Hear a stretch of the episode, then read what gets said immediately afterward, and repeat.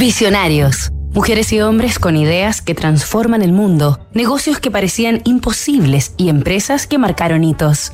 Aléjate de quienes te desaniman y mantente cerca de las personas que te alientan.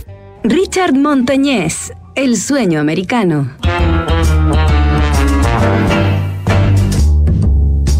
Richard Montañez, el inventor de la revolucionaria línea de snacks picantes Flaming Hot, ingresó a trabajar en 1976, a los 18 años, a una fábrica de la empresa Frito-Lay en California. No exactamente en los laboratorios ni en el área de marketing, sino como conserje, el rango más bajo de la compañía. Richard, hijo y nieto de inmigrantes mexicanos tan pobres como esforzados, que se dedicaban a las más diversas labores en un fundo, hizo caso al consejo que le dio su abuelo desde el primer día que trabajó en Frito Lay. Cada día cuando limpies los pisos, asegúrate que brillen para que todos en esa empresa vean el brillo de un montañés.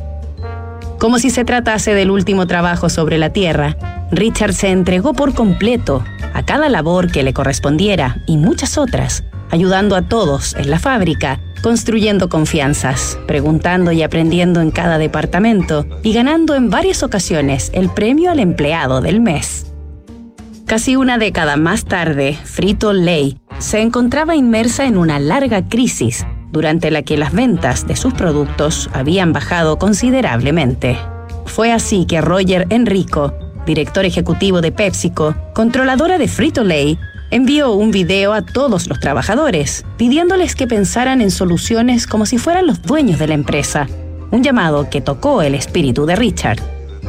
Por esos días, Montañez se dio cuenta que en los supermercados y tiendas de Estados Unidos no se ofrecían snacks picantes, el sabor identitario de México y muchos otros países latinos y pensó que si Frito Lay introdujera productos de ese tipo, las ventas repuntarían. Esto motivó al entonces conserje, quien tomó algunas muestras de chitos, aún sin sazonar, y las llevó a su casa para experimentar, poniéndoles aliños picantes. Richard y su mujer pasaron varias semanas probando fórmulas, espolvoreando los chitos con diversas combinaciones de ajíes y otros ingredientes, hasta que llegaron al resultado que buscaban. Richard Montañez aún no imaginaba el alcance de su idea.